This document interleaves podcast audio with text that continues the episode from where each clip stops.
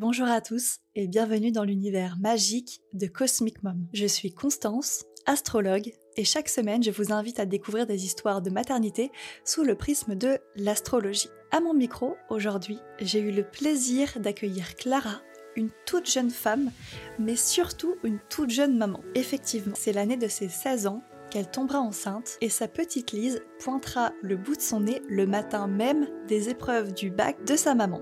Clara va particulièrement m'étonner par sa force et sa volonté à être mère, quitte à se mettre à dos une partie de sa belle famille et à vivre une partie de sa grossesse seule et éloignée de ses proches. Et oui, il y a des histoires comme ça où l'arrivée d'un enfant a un effet tremblement de terre, mais pour Clara, je vous rassure, heureusement, tout se finit bien. Elle nous donnera également ses conseils suite à un début d'allaitement compliqué et mal accompagné par son équipe médicale. Bon, je ne vous en dis pas plus et je vous laisse découvrir cette Cosmic Mom Story. Encore merci Clara pour son partage.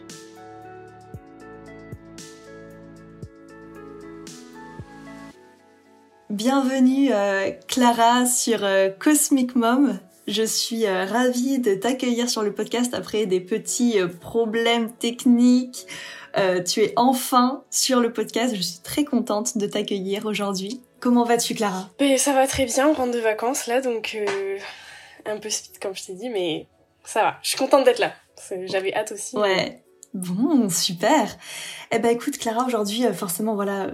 Bah d'ailleurs c'est toi qui m'as proposé de venir sur le podcast et j'étais très très contente parce que t'as une histoire bah, en fait, je ne connaissais pas ton histoire avant que bah, tu m'en parles forcément. Mm. Et euh, comme tu crées du contenu un petit peu sur internet euh, là-dessus, euh, je suis allée m'empresser d'aller regarder tes vidéos, tout ça. Et du coup, je suis quasiment à chaque fois parce que voilà, t'as une as une chaîne YouTube, on va en parler, je pense. Il y aura évidemment le lien mm. en, en description. Clara, est-ce que tu peux un petit peu te présenter, nous dire qui tu es en quelques mots, et puis évidemment ta famille, nous dire de qui est composée un petit peu ta famille? Bah alors, euh, je m'appelle Clara, j'ai 17 ans. Euh, là, j'étais en terminale, je passe en études sup. Je suis euh, créatrice de créatrice de contenu à côté de ça. donc sur TikTok, YouTube et je suis anciennement astrofilter sur Insta pour ceux qui peuvent se rappeler peut-être dans la sphère astro. Voilà, j'ai un peu délaissé ça de côté mais avant j'étais très à fond dans la création de contenu, spiritualité et tout et c'est de là que de là que je t'ai connue d'ailleurs sur Twitter à la base. c'est vrai. Et j'ai suivi tous tes lancements de podcast, euh, ceux qui ont réussi, m'ont bien réussi et tout. Euh. Ouais. Et effectivement, il y en a eu. il y en a eu. Bon, ça va, il y a toujours LTA qui reste à peu près euh, droit, on va dire. Mais oui, bah c'est, je trouve ça fou en vrai que y ait, enfin, voilà, ils se suivent un petit peu comme ça sur plusieurs, plusieurs, enfin c'est une grosse période, on va dire. Donc c'est top. Et du coup, est-ce que tu peux nous présenter un petit peu ta famille, nous dire de qui elle est composée, tout ça euh, Alors il y a ma nouvelle famille entre guillemets euh, avec euh, mon copain euh, Arthur euh, qu'on peut voir bah, sur mes réseaux du coup et ma fille qui est née en mars dernier. ça c'est ma petite famille et après bah moi j'habitais encore chez ma mère avec mon beau-père, ses enfants et mes deux sœurs. Et oui parce que du coup pour ceux qui ont bien suivi quand tu as donné ton âge, tu es une toute jeune maman. Oui. Euh, t'es une 2005. Quand j'ai vu ton thème, je me suis dit ah le coup de vieux. Mais euh, c'est vrai que t'es une toute jeune maman et puis évidemment voilà t'as une histoire un petit peu euh, particulière on va dire à nous raconter parce que tu, tu tu es venue vers moi en me disant que tu avais accouché le jour du bac. Oui. Euh, alors bon t'en parles aussi un petit peu sur tes réseaux mais honnêtement je, je me suis dit ah ça ça c'est vraiment pas mal. moi qui euh, moi qui me suis juste arrivée euh, qui suis juste arrivée en retard le jour du bac j'ai envie de dire là j'ai joué petit mm.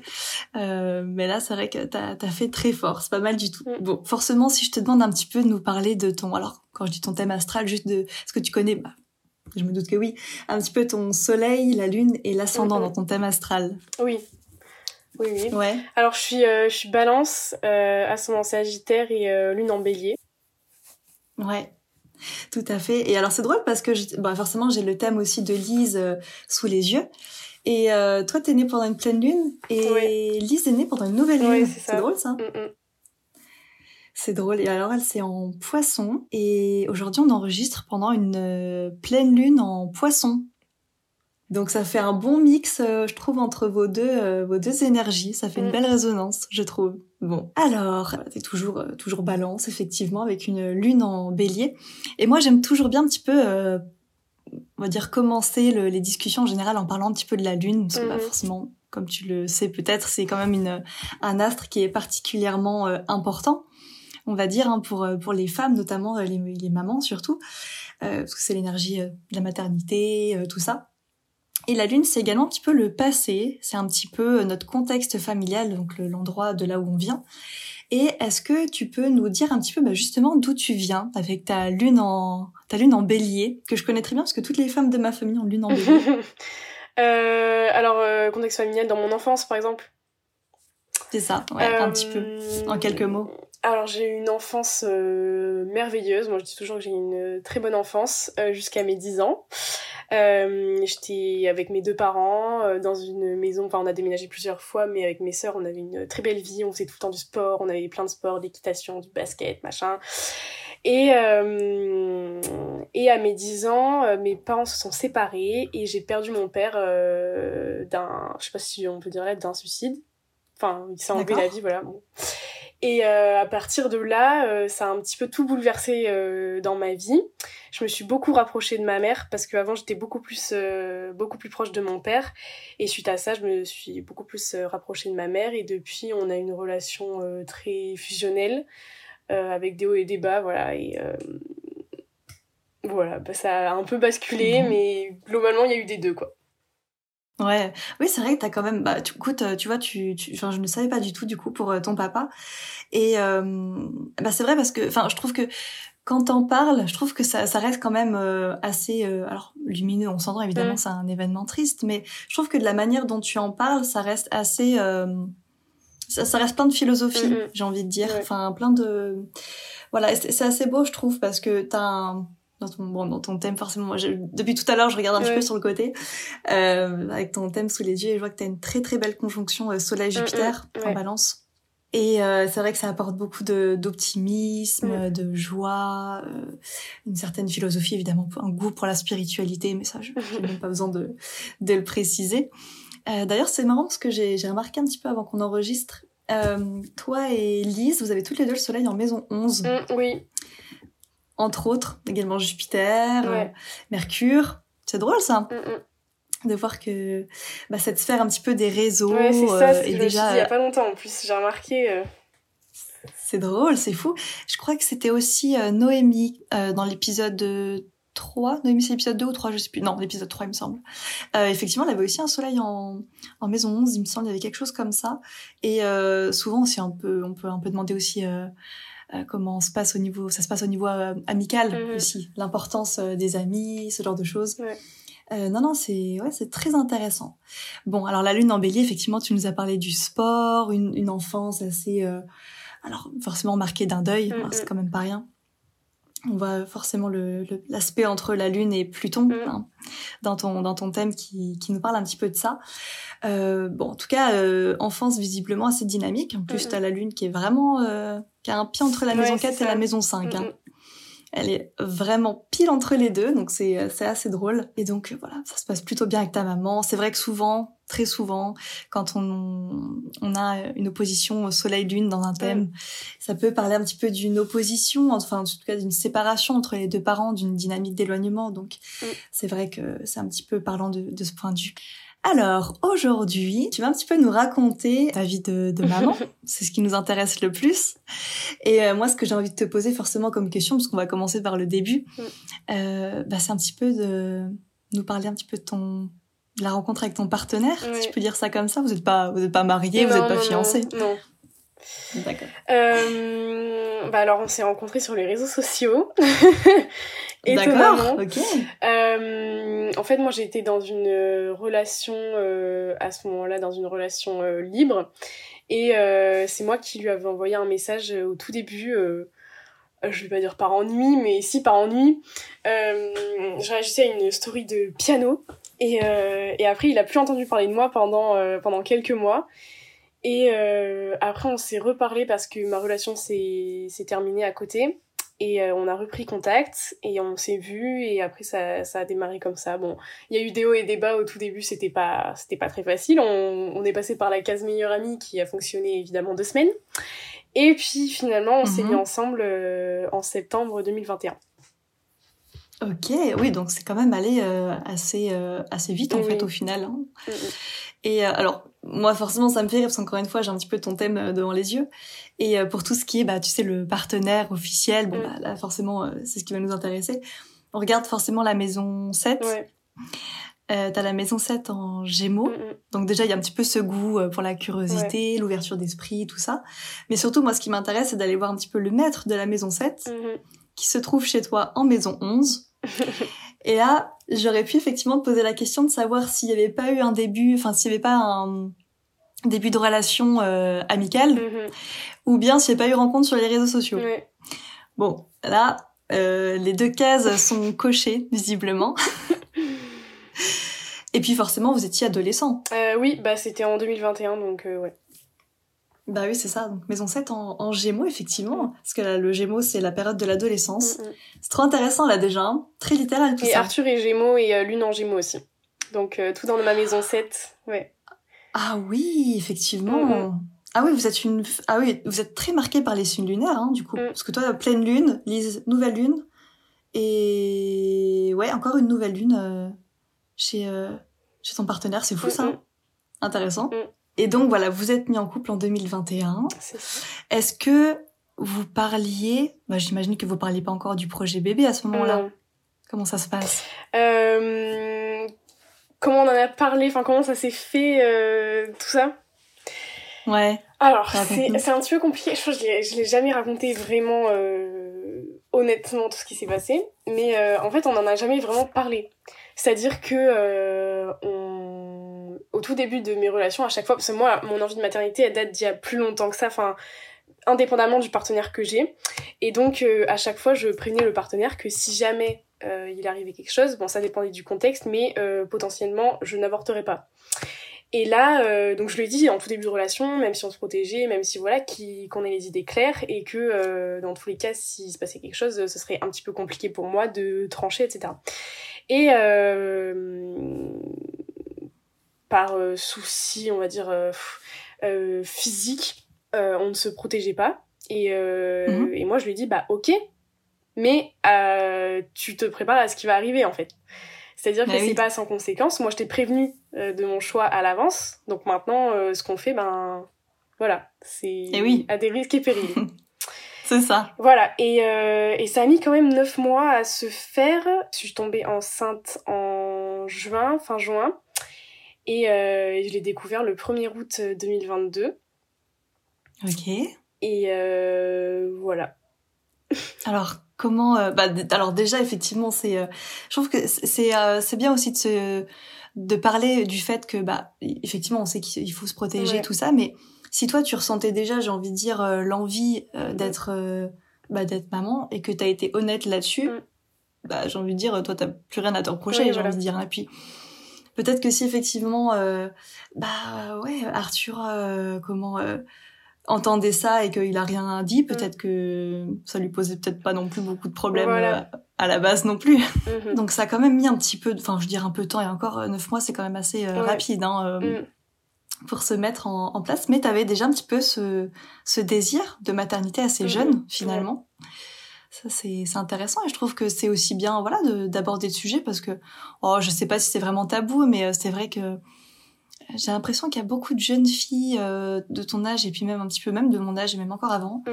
euh, qui osent pas trop dire qu'elles veulent être maman. Je sais pas si t'as as déjà un petit peu euh, ressenti ça. Ben en fait j'ai l'impression que dans cette génération à chaque fois on, on sacralise le fait d'être maman tard parce que ben, comme tu dis dans ton mm. podcast on, on favorise le travail. D'abord il faut le business, l'aspect financier etc.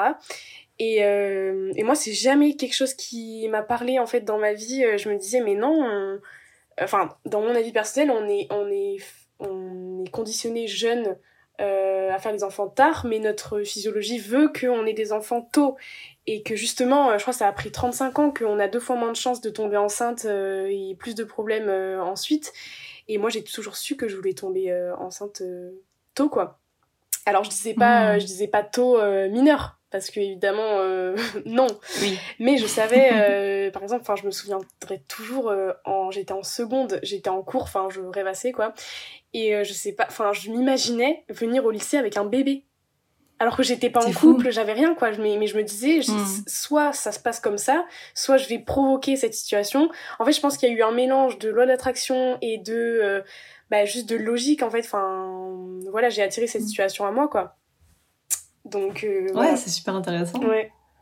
Hmm. Et puis, alors je sais pas si toi ça fait partie de ta génération. Ouais, je pense que si. Euh, ça me fait un peu penser à la série Clem. Je sais pas si tu oui. si la ref. Euh, moi, j'étais un peu, euh, ça, c'était vraiment dans ma génération. Bon, encore une fois, on n'a pas une très grande euh, différence de génération, mais c'était vraiment ça, hein, la génération.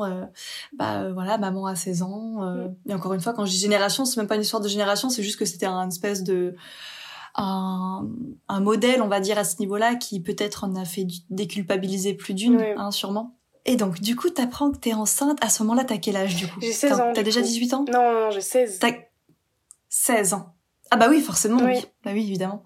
16 ans, ok. Et du coup, tu es en première ou en seconde? Je suis fin entre le... non entre la première et la terminale. C'était pendant l'été.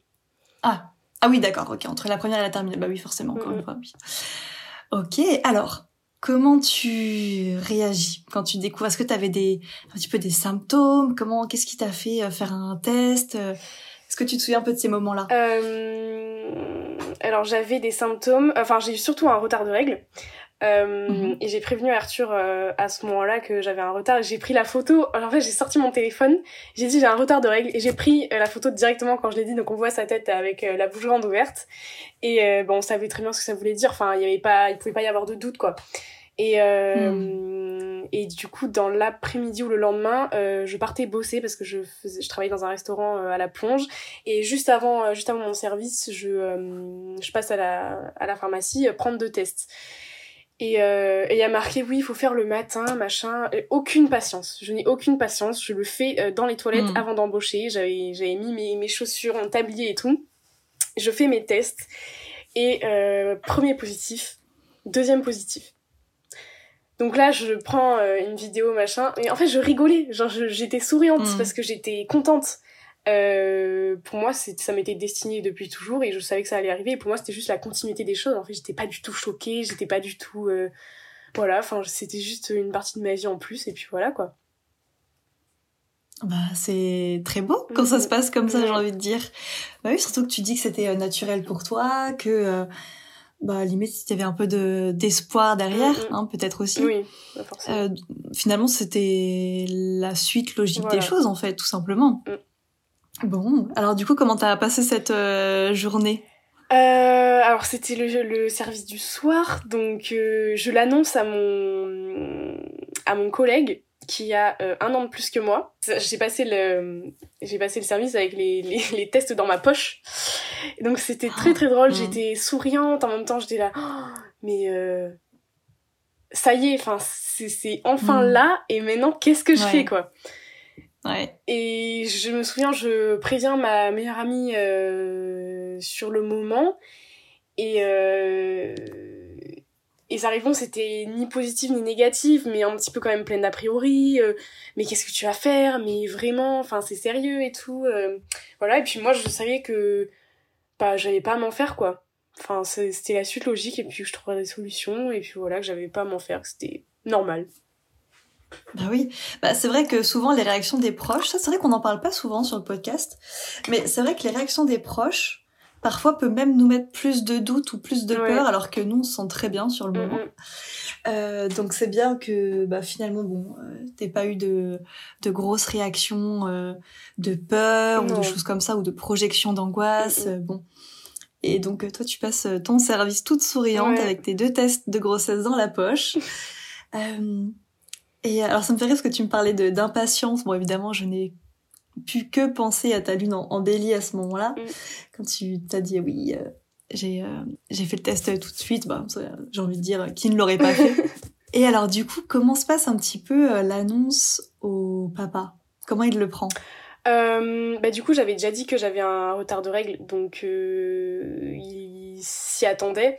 Euh, j'ai quand même filmé mais euh, il savait euh, ce que c'était donc c'est pas que la réaction était surjouée mais c'était plus c'était hmm. plus confirmation qu'une annonce officielle quoi.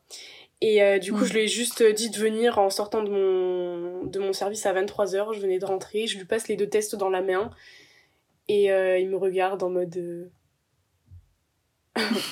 ah ni content ni pas content juste choqué. Enfin je pense qu'il a il, a beaucoup pensé à ses parents sur le moment qui qui savaient que ça allait ça allait pas passer pour eux quoi. Donc il s'en faisait plus pour sa hmm. famille plutôt que pour notre situation. Et voilà. Ok.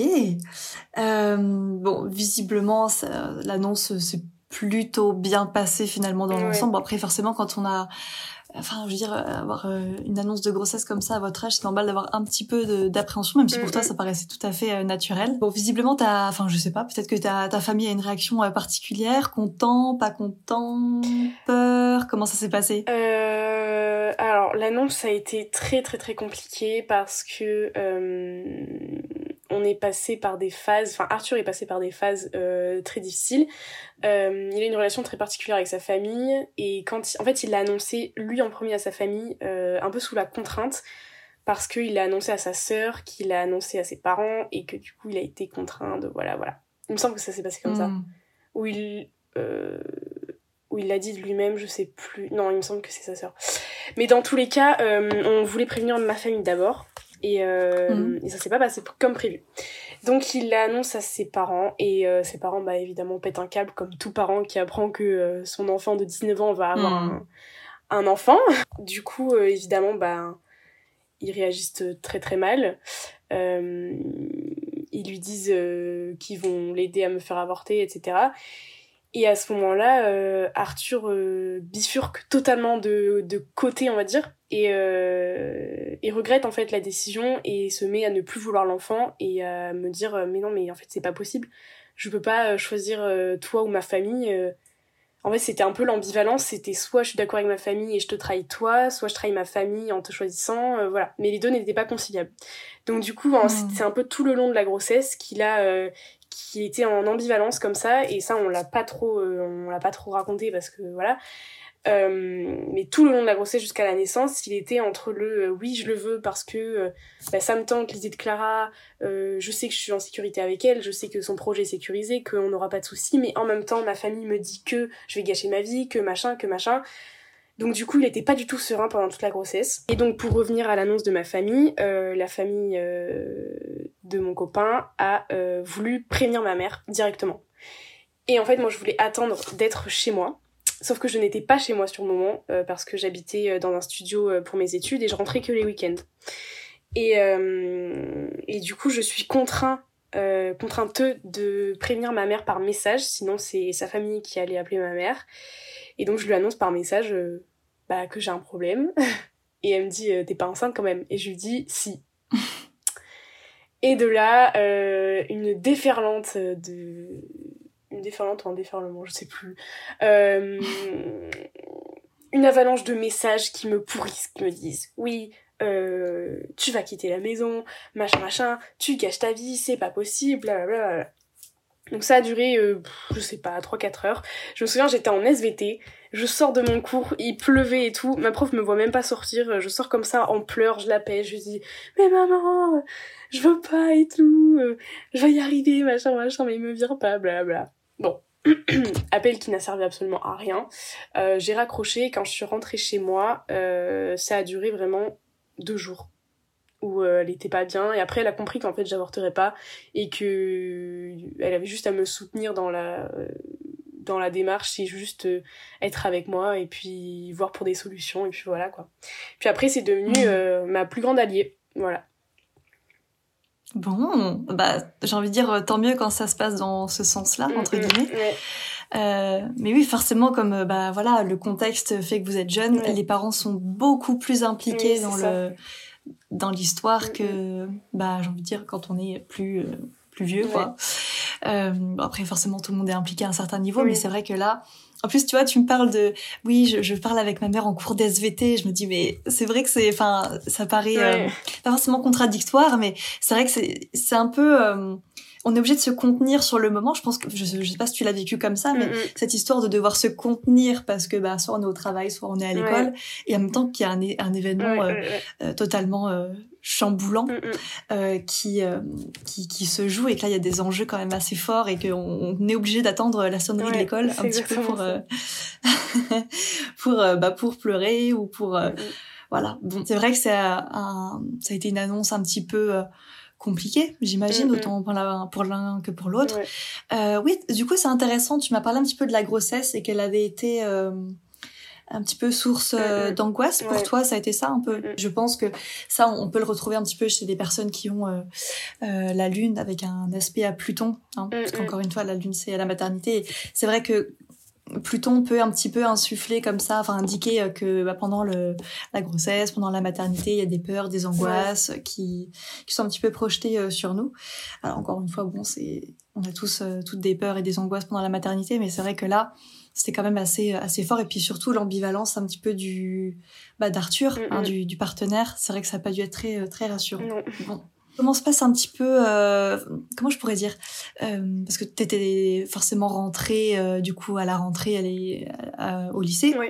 Et comment tu l'as annoncé alors, du coup, comment ça s'est su un petit peu dans le, dans le lycée? Alors, j'ai commencé à le dire à quelques camarades de classe, quelques copines et tout. donc, ça a commencé à s'ébruiter. Mais j'ai fait un TikTok, tout simplement, en annonçant bah, la grossesse. Euh, un TikTok plutôt tourné vers l'humour. Il y en a qui se demandaient si c'était euh, une blague ou pas. Euh, et de là, bah, tout s'est su, et puis voilà. Hmm. Oui, bah, j'imagine que forcément ça va, ça va vite. Mm, mm. C'est drôle parce que depuis tout à l'heure, je me disais que les, les, réseaux sociaux étaient quand même assez impliqués, j'ai envie de dire. Bah, bon, on le sait dans ta vie en général, mais tu vois, entre le, le, le fait de se filmer pendant le... Bon, ça en vrai, bon, ça c'est pareil, on peut le faire assez facilement, peu importe notre âge en vrai. Mais le, le fait d'annoncer la grossesse sur TikTok, c'est très euh, très connecté comme énergie évidemment avec euh, autant de placements en maison 11, euh, c'est c'est logique. et puis bah forcément voilà, le fait que ça s'ébruite, je me doute bien que ça ça a dû aller assez vite, effectivement. Sinon, la grossesse, comment elle se passe pour toi, mis à part un petit peu les peurs, les angoisses, euh, tout ça bah, Au niveau physique, euh, tout se passe bien. Euh, j'avais un petit ventre jusqu'à la fin de la grossesse, donc bah, ça passait pas inaperçu, mais comme j'avais une grossesse d'hiver, j'avais un, un, gros manteau tout le temps parce que je suis très frileuse. du coup, on voyait pas trop mon ventre, c'était pas c'était pas très flagrant euh, et si j'avais pas trop de symptômes physiques ça me faisait pas trop mal au dos. Euh, j'avais quelques j'avais quelques remontées acides euh, voilà des des symptômes comme ça mais bon rien de rien d'affolant quoi. Mais c'était plus vraiment niveau émotionnel que c'était compliqué surtout que j'habitais seule la semaine. Et, et d'avoir un manque enfin d'être déjà seule et plus l'ambivalence du papa c'était vraiment compliqué à gérer ça ouais Ah oui, forcément. C'est vrai que là, faut avoir un mental quand même assez, euh, mm, mm. assez fort. Et je trouve que bah, t'es quand même très courageuse, hein, je trouve, mm, pour euh, ton âge, d'avoir euh, un petit peu tenu tête et d'être restée forte comme ça, bah, malgré tous les, tous les obstacles, entre guillemets, ou les peurs, les projections des autres sur toi. Parce qu'en fait, ce qui s'est passé, c'est que on était chez mes grands-parents euh, en Vendée, donc très loin de la famille, euh, très loin de, notre monde habituel, quand on a appris la grossesse. Et du coup, on s'est fait notre petit projet euh, tout seul. C'est surtout moi qui rassurais Arthur parce que moi, je m'étais renseignée sur beaucoup de choses sur la maternité. C'est pour ça que j'avais pas non plus très peur. Enfin, j'étais déjà au courant de, mm, au courant des, des méthodes économiques, écologiques pour avoir un enfant. Je savais que ça suivant le mode de vie, ça pouvait ne pas coûter autant que ce qu'on pense. Donc euh, je le rassurais là-dessus et tout. Et c'est pour ça qu'il euh, y a eu cette ambivalence, c'est que quand il était avec moi jusqu'à fin août, bah ça allait. Euh, il disait ok Clara elle est calée, je lui fais confiance, le projet il est sécurisé, ça va pas mettre notre vie en l'air. Et quand il est rentré et qu'il a annoncé à ses parents qui lui ont dit et qui lui ont renvoyé tout le contraire, bah, c'est là que l'ambivalence s'est créée parce que c'est sa famille, il a une attache très particulière à sa famille et là ça a créé une sorte d'opposition, mais même dans sa tête, c'était infernal. Il savait même plus où se placer, euh, avec qui rester et tout. Enfin, c'était. Voilà. Et ça a continué tout le long de la grossesse. Il savait pas quoi faire. Hmm. Ah oui, j'imagine que hmm. ça a dû être assez. Euh, assez déchirant dans le sens très polarisant comme ça comme euh, comme énergie et euh, parce qu'à un moment il a dû un petit peu forcément se fixer quand t'as su que tu pouvais plus avorter forcément euh, bah de toute façon il savait que j'allais pas avorter dans tous les cas euh. Mais c'est vrai que quand ses parents, euh, ils ont fait les démarches hein, euh, au début avec ma mère, ils m'ont pris rendez-vous, machin, pour aller voir, pour avorter, etc. Sauf que moi j'ai dit à l'hôpital, je n'avorte pas. Donc c'était très clair. et après, bah forcément, ça m'a valu, ça m'a valu, ben, j'étais plus en contact avec ma belle famille du tout jusqu'à mon septième mois de grossesse, quoi. Donc ça aussi mm. très mal vécu parce que j'avais l'impression d'être la rejetée et surtout j'avais l'impression d'être la seule euh, dans ce projet et que je forçais Arthur, mais que j'étais quand même toute seule. C'est que surtout, hmm. fallait pas euh, se mélanger, euh, accepter la chose et tout. En plus des hormones, en plus de toi, ton gros mm-hmm. chamboulement de vie aussi. Courageuse Clara quand même, courageuse. Non mais c'est c'est inspirant je trouve aussi hein, pour toutes les les, les mamans qui, à qui ça parlera, ou les futures mamans à qui ça parlera. Moi, je, honnêtement, je te tire mon chapeau parce que je, je, je, genre, moi, je sais pas, mais je, peut-être que j'aurais pu céder à la pression, tu vois, ou peut-être qu'il y a des personnes qui vont céder à la pression. Donc, euh, si toi, tu savais ce que tu, ce que tu voulais et que t'es allé au bout de ton idée et que tu savais que c'était la meilleure chose à faire, bah écoute, euh, chapeau, bien joué. Alors, comment se passe un petit peu les Allez, on va, on va un petit peu parler forcément maintenant de, de l'accouchement, si tu mm, veux bien. Mm, euh, euh, est-ce qu'on est-ce qu'on remonte à une semaine avant l'accouchement? Ça te va? Ouais. Pour voir un petit peu euh, l'état d'esprit, comment ça se passait? Alors, bah, c'était juste avant la période du bac de spé.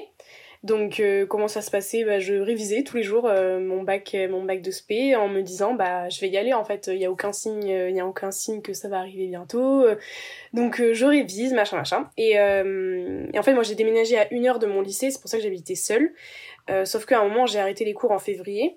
Donc je devais aller chez Arthur pour être plus proche de mon lycée et partir juste le matin c'est sa mère qui devait m'amener et donc euh, même le soir même... Euh, ah non, on va d'abord voir Sage Homme au cinéma euh, le dimanche après-midi. Donc mon entourage, enfin ma mère pense que ça a joué de voir des accouchements, de voir machin, de voir machin, avec la voiture, je sais pas, enfin... Ma mère pense ça. Et donc on rentre et le soir je mets mes convocations, carte d'identité dans mon sac, etc. Et dans la nuit, je commence à avoir des douleurs. et je pense quand même que c'est une envie d'aller aux toilettes. Donc j'y vais et tout, et, euh, et non. Et euh, je retourne me coucher, et vers 6h, 6h30, ça devient infernal. Donc je me lève parce que je me tortillais, j'avais peur de réveiller Arthur qui avait cours aussi. Je vais dans la salle de bain, et là, ben, c'était des contractions, quoi, toutes les deux minutes, euh, voire moins. je commençais à avoir des contractions, et je dis à ma mère, bah là le bac de spé c'est sous le nez quoi si ça continue c'est mort et, et, du coup ça continue ça continue et on part à la maternité vers 9h. 9h. Euh, voilà. Et donc, euh, donc au lieu de prendre le chemin euh, du bac, prends le chemin de la maternité. Alors que je devais partir vraiment... Ah non, c'était l'après-midi à 14h le bac. Donc, hmm. ouais, je me réveille plus tôt que ce que j'aurais dû me lever plus tôt que normalement, mais c'était un petit peu. Euh, je, je, pensais, je pensais vraiment aller passer mon bac, quoi. À 9 bah mois de grossesse, euh, je me suis dit c'était c'était bon. Enfin là, j'allais faire mes épreuves et puis j'allais accoucher juste après. J'avais même fait un TikTok euh, en disant. je sais plus sur quelle musique c'était, mais en gros, tout ce dont j'avais besoin maintenant, c'est que c'est que mon bébé attende le, le 21 mars hmm. à 18h ma fin d'épreuve pour, pour arriver, quoi. Et oui et non, du et coup. Non, non. et ça me fait rire parce que je, je regarde un petit peu le thème forcément de Lys parce que tu sais, dans la, quand on regarde un thème astral, mm, mm. la maison 12 peut parler un petit peu de, la maison 12 de quelqu'un peut parler du, du moment où il est dans le ventre de la maman, encore juste avant mm, l'accouchement. L'ascendant, ça, ça parle de l'accouchement. Et donc, elle, je vois qu'elle a euh, donc Vénus et Uranus en maison 12. Et c'est intéressant, je trouve, Uranus en maison 12, parce que là, je viens seulement de, de faire le lien. Euh, Uranus en maison 12, je pense que ça peut parler de ton isolement à toi, de ton exclusion à toi pendant la grossesse. Mhm. Euh, donc effectivement, je pense qu'elle a dû forcément un petit peu le, ressentir, hein, si ça se voit dans son, dans son thème.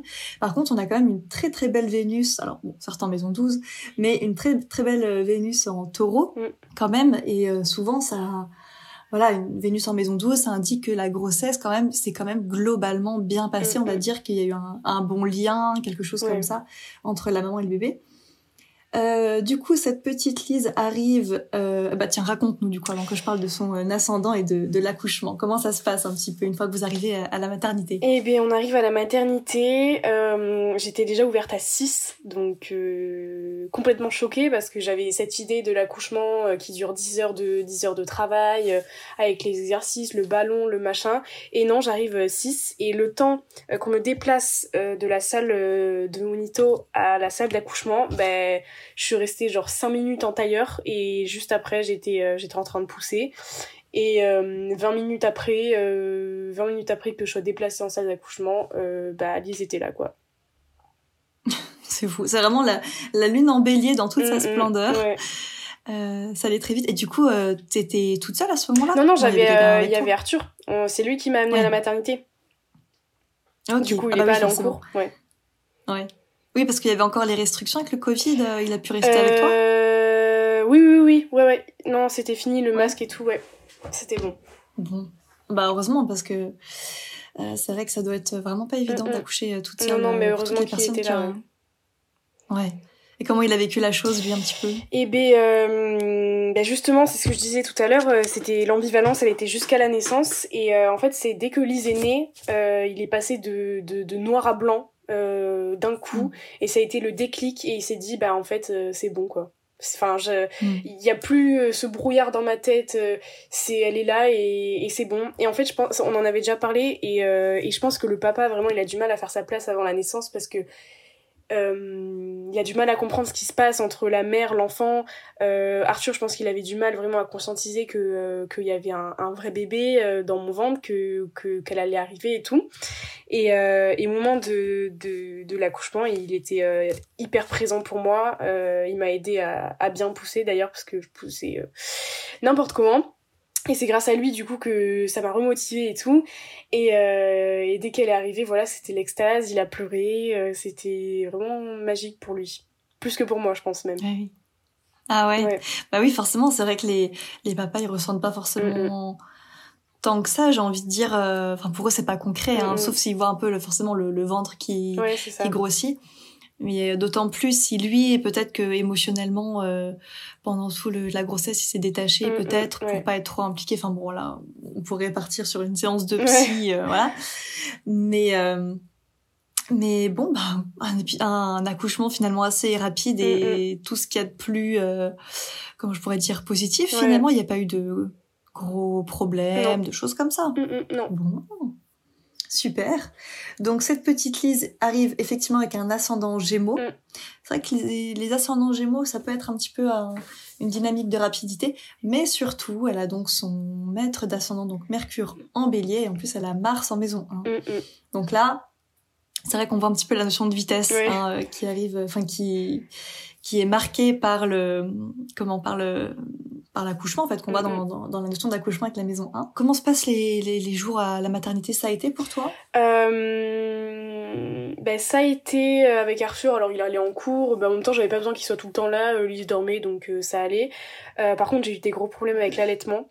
je l'avais raconté dans ma vidéo mais en fait je trouvais les, les sages-femmes, infirmières, les puricultrices très mal informées, très mal formées pour nous former nous à l'allaitement. Et, euh, et on m'a on m'a pas ou on m'a mal montré en tout cas la position pour allaiter. Et donc ça a été un enfer en fait. Je pleurais à chaque tétée je redoutais euh, ça m'a fait des crevasses je saignais. Euh, en fait enfin j'avais même pas envie de, de nourrir mon bébé tellement j'avais mal. Mais je le faisais quand même parce que bah voilà la, hmm. l'instinct de maman qui prime quoi et, euh, et donc j'ai assez mal vécu quand même euh, mon, séjour à la maternité parce que euh, je trouvais qu'on était très seuls, très livrés à nous-mêmes avec, le bébé.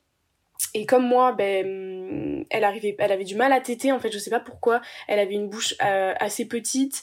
Donc du coup, elle mangeait pas assez, donc elle pleurait beaucoup. Euh, c'était vraiment compliqué avec la reprise de poids. Moi, j'ai eu ma montée de lait très très tard, euh, à 5 jours. En fait, je suis partie de la maternité, j'avais même pas eu ma, ma montée de lait encore. Et euh, on m'a mis une, une pression monstre euh, pour, euh, pour, pour allaiter, quoi, pour dire allez, là c'est bon, mm. il faut y aller. Cette nuit, on y va, c'est la dernière nuit, il faut qu'elle reprenne du poids, machin, machin. Et c'était mais hyper stressant. J'avais l'impression que c'était une question de vie ou de mort, quoi. Alors que non, enfin, c'est naturel mm. d'avoir une montée de lait un peu plus tard. Euh, voilà. Et en plus de ça, euh, je, j'avais euh, un problème avec ma mère. On s'embrouillait parce que, parce qu'elle était, ma mère, c'est quelqu'un de très tourné vers les autres.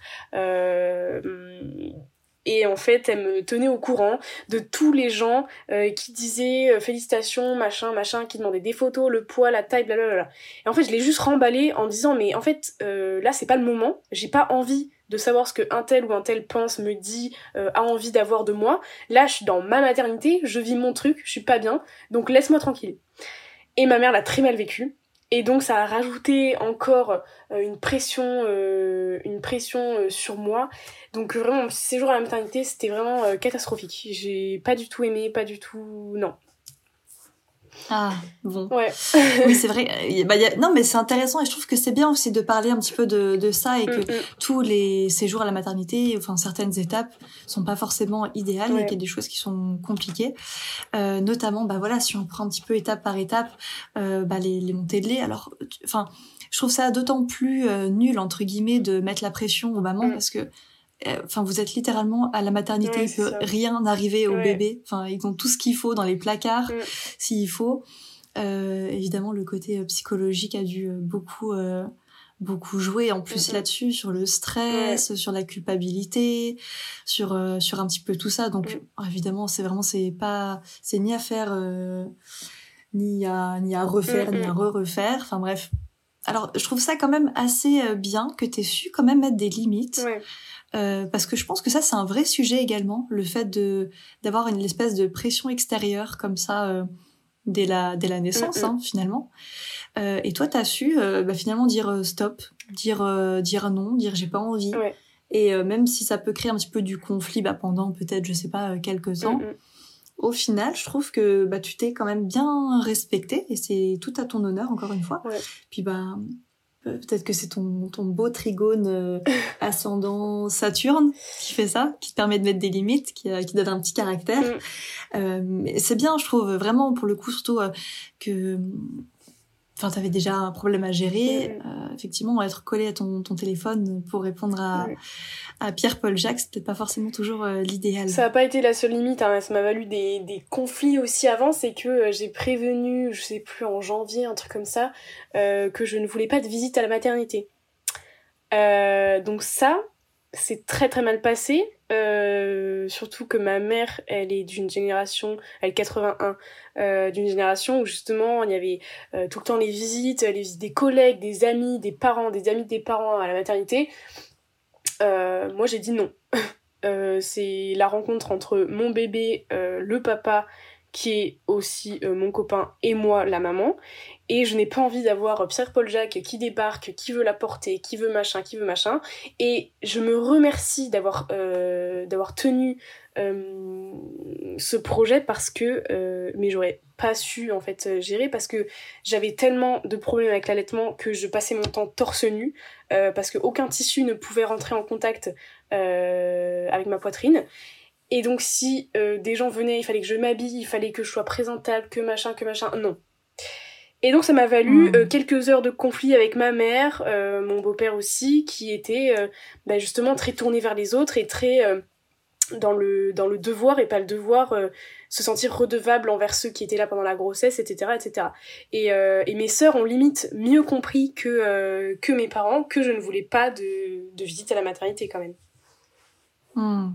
Non mais enfin je trouve ça vraiment, je te dis très très courageux déjà de ta part en plus de dire stop, de dire non. Et puis en plus j'ai envie de dire t'as prévenu euh, des, des mois à l'avance quasiment, euh, enfin en tout cas euh, longtemps avant.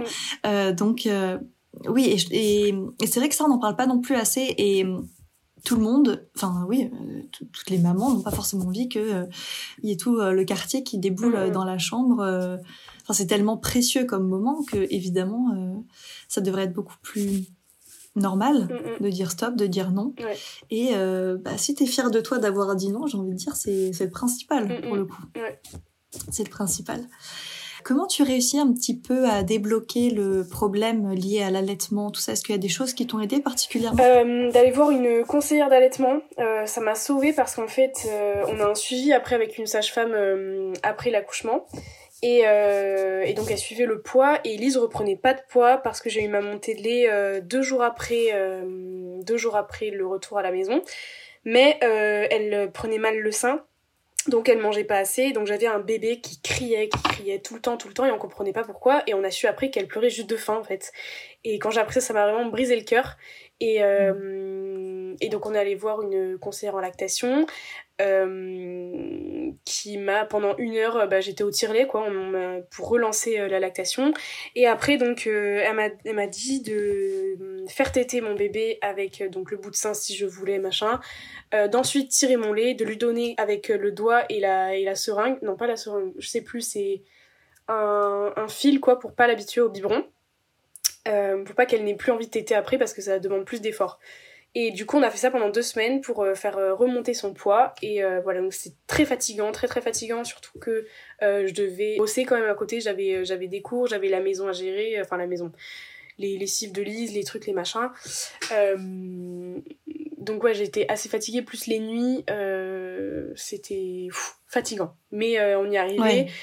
Et maintenant, l'allaitement se passe très très bien. J'ai eu une baisse de lactation en 5 mois. Euh, bah là, il y a une semaine, enfin, je viens de, remonter juste en la mettant euh, plus au sein. Et voilà, en fait, faut pas avoir peur des, baisses, euh, ça se fait remonter très très vite. Et voilà, faut pas, euh, faut pas être découragé pour l'allaitement, vraiment, parce que on est très, on est très facilement découragé par les professionnels, par les médecins qui disent de complémenter, de trucs, de machin. C'est vraiment ce qu'il faut pas faire. Euh, je sais que ma mère, on lui avait dit de faire ça pour moi et du coup elle avait abandonné parce que c'était trop compliqué de, de complémenter avec euh, un lait artificiel, plus lait maternel, machin. Voilà, faut voir euh, des professionnels qui sont vraiment calés, euh, les conseillers en lactation plutôt que les médecins, les... Enfin voilà, d'écouter euh, les parents, les trucs, mais est-ce que t'as assez de lait? Est-ce qu'il est assez nourrissant? Enfin on entend des trucs des fois, c'est impressionnant quoi, la- l'ignorance sur l'allaitement. Et donc j'étais vraiment très en colère contre ça. Euh, puis voilà, j'ai fini par, euh, par accepter, puis tout se passe bien maintenant, donc euh, heureusement. Bah oui, c'est juste euh, le parcours qui Mm. fait ça et qui fait que tout n'est pas linéaire et que des fois il y a des petits couacs. Et puis, enfin, je veux dire, on- on- enfin, j'ai envie de dire, s'il y a un petit problème, on va dire au début, enfin, c'est normal Mm. dans le sens où, bon, évidemment, t'es es jeune, certes, mais enfin, je veux dire, euh, toutes les mamans euh, dans leur premier, premier bébé, j'ai envie de dire, et puis même à chaque euh, grossesse, chaque accouchement, il Mm. y a toujours du, du nouveau, de la découverte, et tout n'est pas censé être acquis. Effectivement, je trouve que c'est important aussi de dire que bah, tous les médecins ne sont pas forcément experts euh, Ouais. dans certaines questions. Et euh, là, si on part, euh, si on commence à parler euh, de la culpabilisation des, des mamans dans le milieu médical, Mm, mm, mm. là, je pense qu'on est, on est parti pour un épisode de trois heures. Donc du coup, bah c'est bien parce que du coup tu donnes des bons petits conseils, j'ai l'impression Mhm. euh, euh, par rapport à ça, donc c'est top. Ça va, le premier euh, le premier mois se passe bien, il n'y a pas de de, de de dépression, de choses comme ça de ta non, part, non, ça non, va? non, j'étais pas du tout euh, dans les hormones comme ça. euh, ça a été le plus difficile, c'était vraiment les nuits parce que euh, je suis quelqu'un qui a besoin d'énormément de sommeil. Euh, des fois, j'ai des potes euh, qui arrivent à dormir euh, 4 heures et être en pleine forme. Euh, moi, si j'ai pas 8 heures de sommeil, c'est vraiment très très compliqué. Euh, mais ce qui m'a sauvée pour les nuits, parce que ben, elle était euh, toutes les deux heures, voilà, c'est que je me rendors très très vite. En fait, depuis petite, je fais tout le temps pipi. Et du coup, j'ai l'habitude d'aller aux toilettes, de revenir et de me rendormir directement. Donc en fait, là, c'est pareil. c'est Je la fais téter, je me rendors directement. Donc je perds pas énormément de temps. Surtout que Lise tète très très vite. Donc du coup, pour les nuits, ça va. Euh, j'ai pas autant de fatigue que certaines mamans, je pense, qui galèrent la nuit, quoi. Hmm. Bon, bah écoute, euh, super à ce niveau-là. Mm, mm. Alors du coup, à ce moment-là, parce que du coup j'essaie un peu de reprendre le fil par rapport à bah, au bac. Enfin, moi j'étais un peu Ouais, restée ouais, sur euh, sur ça. T'en es où? Comment ça s'est euh, goupillé du coup? Euh, T'as t'as raconte-nous. Bah alors, euh, du coup, je suis pas allée aux épreuves et, euh, et j'ai dit quand même en, en sortant de l'accouchement que là, si on me mettait ma feuille sur ma petite table euh, à la maternité, je pouvais pondre mon bac en fait. J'étais là, mais Hmm. à limite, j'étais déçue surtout que j'avais épreuve le lundi et le mardi, et moi j'ai accouché le lundi, et je me suis dit, mais je pourrais tellement faire mon épreuve. je viens d'accoucher, mais je suis en pleine forme, enfin, mental, bon, physique un peu moins, mais je pouvais prendre mon truc, quoi. Et du coup, bah tant pis, et donc là, je le repasse en, en septembre. Donc j'ai quand même passé mon oral euh, de spé anglais. Euh, 15 jours plus tard, Lise, elle avait ben, deux ou trois semaines, je sais plus. Euh, C'était 20 euh, minutes, donc je l'ai laissé, je l'ai laissé à ma belle-mère. Et, et j'ai passé mon oral, donc c'était une épreuve de moins à faire en septembre. Parce que là, les deux écrits que j'ai loupés, je les fais en septembre, là, le 11 et le 12. Très bientôt. Ah, bientôt, du coup, effectivement. Ouais, Et après, j'ai réussi quand même à passer la philo, ça c'était ça s'était très bien passé. En juin, euh, Lise était plus grande, donc euh, je l'ai laissée et puis ça s'est très bien passé. quoi. Il y a peut-être des mamans qui nous écoutent, ou des jeunes mamans, ou j'en sais rien, euh, qui sont, qui ont peut-être des, des nouveau-nés un peu sur les bras et qui veulent reprendre des études. Est-ce que tu dirais, enfin, est-ce que tu as un conseil à donner un petit peu au niveau organisation? Ça te parle si je te dis ça, ou est-ce que tu as un peu fait au feeling? Alors, là, je commence les études supérieures avec un bébé. Euh, en mm. distanciel. Donc euh, j'aurai plus d'expérience plus tard. Mais juste pour le mm. bac, euh, je pense que j'ai pas trop de conseils à donner parce que j'étais quand même avantagée, j'ai des facilités en, en matière littéraire. Donc là je passais la philo, mon grand oral, c'était pas très compliqué non plus. donc je, comment je révisais? En fait j'ai... Je, je l'ai passé à Arthur, je sais pas, une heure par jour et, et je révisais comme ça. Et puis après, j'avais fait toutes mes. En fait, j'avais fait des fiches que j'affichais à mon mur et après, quand Arthur n'était pas là, ben juste j'avais Lise dans les bras parce que c'est un bébé qui n'aime pas être posé. Et puis je révisais comme ça avec Lise dans les bras et je la berçais en même temps. Et puis j'étais face à mon mur et puis voilà, je révisais comme ça. Voilà, face au, face au mur, littéralement. Puis après, euh, c'est des, des, des astuces euh, bah, très banales. Quand on partait en promenade, Arthur, il avait mes fiches, il me faisait réviser. Euh, ma famille, ma sœur voilà c'était enfin comme en fait d'avoir un enfant ça m'a pas vraiment handicapé dans mes révisions quoi mm. Ok, bon, ça va, c'est rassurant voilà, du coup. oui. Après, je sais pas si à temps plein, parce que là j'ai ma famille qui m'aide énormément et tout, mais si euh, on est euh, toute seule en appart, euh, que le papa travaille, que voilà, ça reste quand même laborieux hmm. de reprendre les études. C'est sûr que. Ouais, ça peut vite être, vite être folklorique, mm, on va mm. dire, à, à ce niveau-là. Mais bon, tant mieux si toi effectivement bah pareil ça s'est bien passé puis c'était surtout un peu de l'improvisation euh, au jour le jour et puis bah effectivement c'est des choses qu'on peut difficilement euh, prévoir quoi. Non, on s'adapte à notre bébé hein, à son rythme on n'a pas trop le choix. Ouais. Et oui. Comment se passe du coup parce que bah, elle est encore elle a même pas six mois là elle, a cinq mois, ouais. Jusque-là, comment ça se passe? Bah, De ce que je vois un peu sur les réseaux, euh, elle grandit bien, en tout cas. Ouais, ouais, c'est un bébé très, très, très, très, très éveillé euh, depuis sa naissance. Euh, on fait que nous le dire dès que dès qu'on se promène. Oh, mais elle est très éveillée.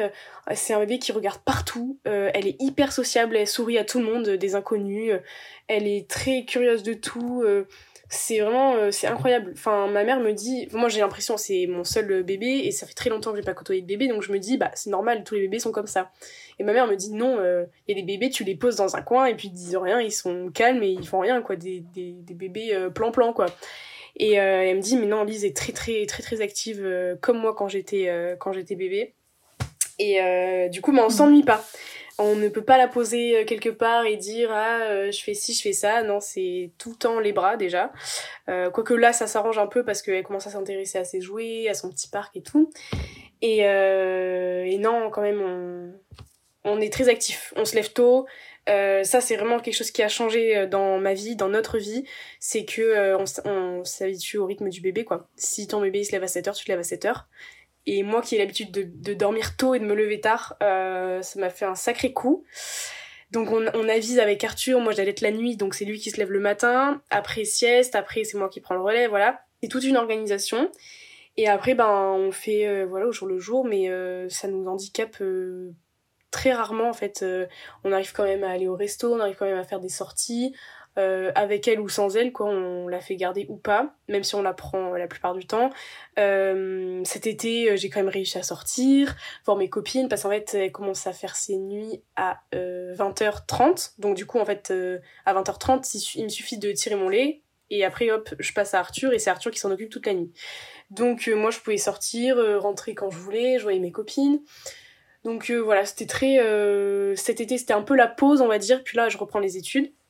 Et là, ça va être, par contre, bah, re, mm. re, la routine, re bébé, re études, re nounou, re. voilà quoi. Et oui, la, routine, ça y est, c'est ça. Et je t'ai pas demandé en quoi tu allais faire tes études supérieures du coup. Ah bah essaye de deviner. Euh, psycho. Oui. C'est ça? Oui. ah Bon, c'est pas très compliqué, non bah écoute, je me suis dit, bah bon, évidemment, ça va pas être l'astrologie, mais souvent les gens qui sont dans l'astro, ils aiment bien le, la psychologie, tout ça. Ah bah voilà, nickel, parfait. ouais, ouais, psycho. Ah bah écoute, nickel. Bah évidemment, on te, on te souhaite le, la réussite mm. là-dessus. Moi, je suis sûre que ça va, ça va le faire. Mais du coup, peut-être que tu reviendras sur le podcast pour nous donner tes conseils euh, de comment, euh, comment gérer études et et maternité, je pense que ça en intéressera plus d'une, à oui, mon avis. ça c'est vrai. Alors, je regarde un petit peu vos deux thèmes. Bon, mm. depuis tout à l'heure, je regarde évidemment vos thèmes, mais euh, je trouve que c'est intéressant, tu vois, le fait que, bah, je trouve que Lise, c'est quand même un beau mix, alors du peu que j'en sais sur le thème mm, d'Arthur, mm. mais c'est un beau mix, je trouve, entre vous deux. Non seulement bah, parce que typiquement, alors toi t'es ascendant Sagittaire, elle elle est ascendant Gémeaux, c'est les deux signes opposés. Donc déjà il y a une bonne petite notion de complémentarité euh, là-dessus.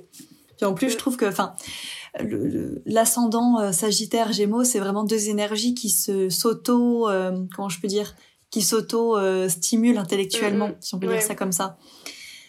Donc je pense que l'apprentissage, la découverte, même la spiritualité avec tous ces placements en poisson, je pense qu'à mon avis, on, tu vas peut-être en faire un, une petite bébé spiritualité. on va peut-être la retrouver dans la sphère astro bientôt.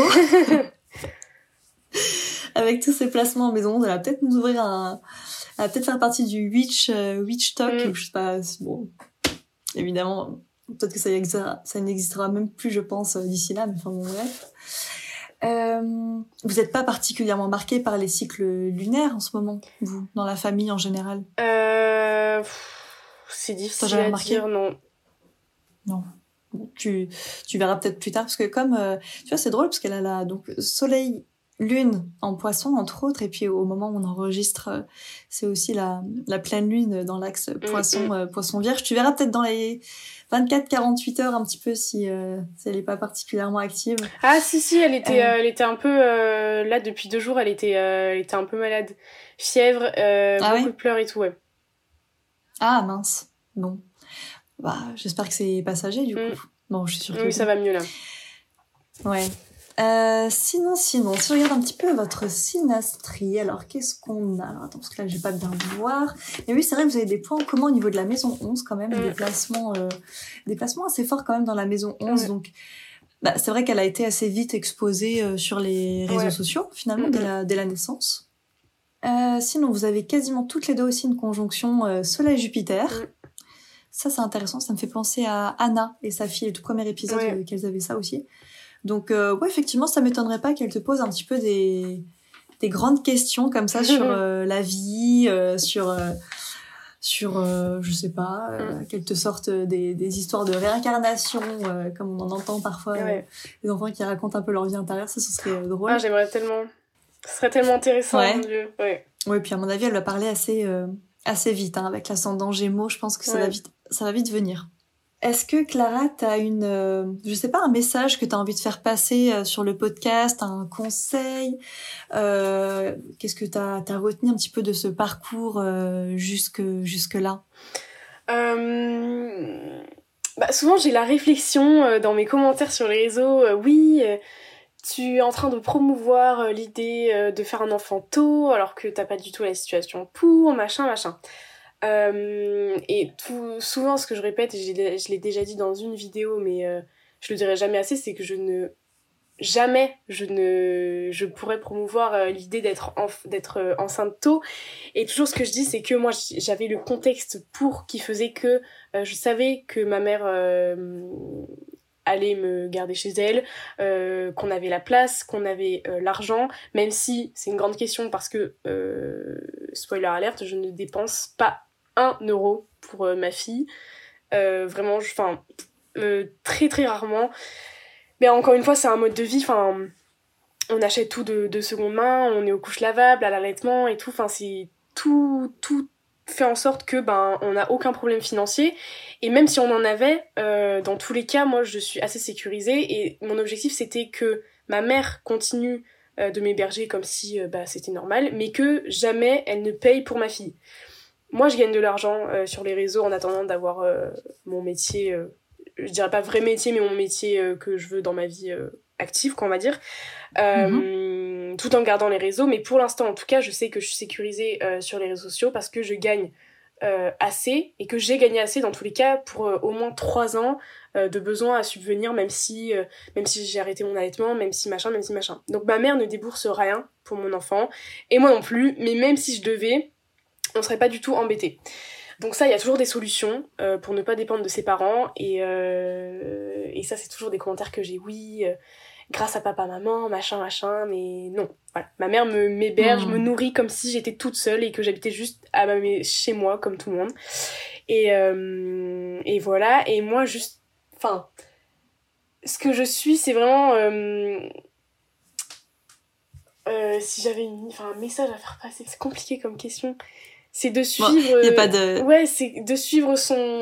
De suivre son son, intuition, euh, ouais, je dirais plus intuition quand même, euh, et puis ses envies profondes en fait. Euh, si on si on sent que c'est bon, si on est sûr de soi, et puis dans tous les cas, si on sent qu'on est assez débrouillard, qu'on a confiance en soi, qu'on a une bonne estime de soi, ben faire confiance à ses projets quoi ne pas mm. se fier au regard des autres parce qu'au final à chaque fois que j'ai fait ça ben, ça se passait très bien là j'ai littéralement aucun problème à part là il faut que j'aille faire mon inscription à Toulouse si vous voulez savoir ça me fait vraiment voilà j'en ai ras la casquette.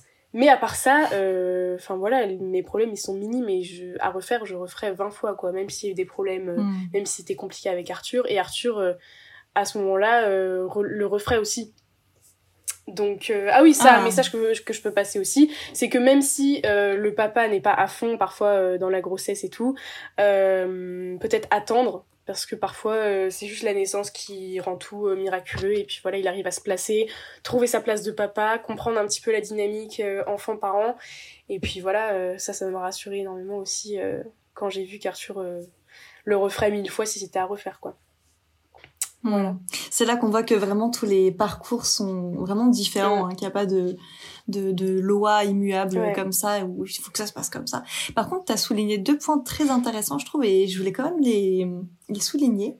Déjà, tu as mentionné le fait qu'avoir un enfant, ça coûte pas forcément aussi cher qu'on ne le pense. Mm. Ça, je trouve que c'est un discours qu'on n'entend pas souvent et ça a le mérite d'être souligné quand même. Parce que c'est vrai qu'il y a tout le, toutes les trends, tout le, tout le, toute la consommation autour du fait d'avoir un enfant où il faut absolument avoir euh, telle chose, sinon on sort pas, on s'en sort pas toute seule. Alors que comme tu le montres euh, très bien, bah effectivement voilà, on, on est né avec la capacité d'avoir des enfants, on n'est pas né avec euh, la poussette. Entre les jambes, si je peux dire ça comme ça. C'est-à-dire qu'on sait naturellement quoi faire. C'est ce que je veux un petit peu dire. Donc déjà, c'est, je trouve que c'est très intéressant que tu mentionnes que effectivement, forcément, il y a toujours un coût derrière, mais c'est pas forcément aussi cher qu'on le pense. En tout cas, il y a des solutions aujourd'hui. Bah là, c'est sûr que c'est vraiment le contexte qui m'aide parce que j'habite chez mes parents, mais si je devais payer un loyer, euh, travailler, etc., c'est sûr que ce serait beaucoup plus compliqué. Mais euh, un bébé en soi, euh, tout ce qui est couche, machin, machin, ça, ça peut être des dépenses épargnées, quoi. Et voilà, il faut hmm. prendre en compte le fait que j'habite chez mes parents et que oui, euh, j'ai pas à payer un loyer, la nourriture, les trucs, les machins. Voilà. Et puis euh, non, mais alors effectivement, mais tu sais que c'est quand même très récent qu'on élève des enfants hmm. tout seul. Ouais. Dans la société, on a toujours élevé des enfants. Euh, enfin, tu sais, on, on, dit souvent la phrase il faut tout un village pour élever un enfant. Et en fait, c'est juste normal au final hein, de, de, se faire aider par les la famille parce que c'est aussi un nouveau membre de la famille, c'est pas que voilà, euh, que, que ta fille, c'est un nouveau membre de la famille à part entière. Et au final, en fait, ça devrait être juste la norme, hein, de se faire aider, de se faire accompagner. Euh, et c'est vrai que c'est vrai que je reçois de temps en temps des messages là-dessus euh, sur le compte de, de Cosmic Mom sur Instagram, euh, de, des mamans qui me disent que elles, elles aimeraient être plus aidées. Oui. Euh, que ce soit au niveau des, des aides, je sais pas, qu'il y ait plus de facilité de se mm, mm, faire mm, d'avoir des aides à la maison, ce genre de choses. Donc j'ai envie de dire, tant qu'on peut avoir euh, de l'aide autour de nous, vraiment euh, profitez-en au, maximum. Ah parce ouais, que... je suis totalement d'accord.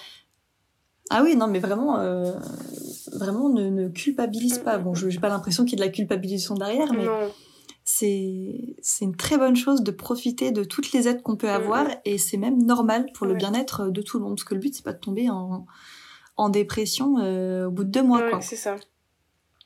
Bon, Bah, je trouve qu'on finit sur un très beau message, Clara. Qu'est-ce que t'en penses? Mm, C'est vrai. Bon, eh ben écoute, je pense qu'on va pouvoir un petit peu clôturer l'épisode euh, sur ces jolies paroles. Merci euh, d'avoir participé à Cosmic Mom. C'était une très belle histoire et euh, un beau message derrière. Bah, avec plaisir. Du coup, qu'est-ce qu'on peut, qu'est-ce qu'on peut vous souhaiter évidemment euh, plein de bonnes choses pour la suite et puis de la réussite aussi pour toi ouais. dans tes dans tes études. Eh ben, grand merci à toi Clara et puis plein de plein de bonnes choses à, à vous trois du coup. Oui, avec plaisir.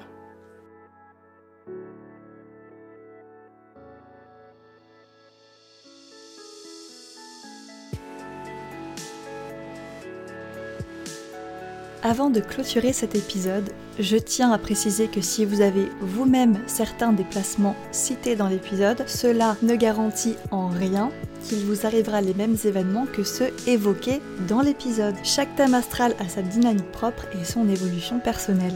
Grand merci d'avoir écouté Cosmic Mom. Je vous invite maintenant à vous abonner au podcast pour ne pas rater les prochaines histoires aussi passionnantes que celle-ci pour soutenir le podcast et le faire grandir. Vous pouvez le noter sur Spotify ou Apple Podcast et partager sur Instagram cet épisode qui aura, j'en suis sûre, un impact particulièrement fort. Merci pour votre écoute et à très vite sur Cosmic Mom.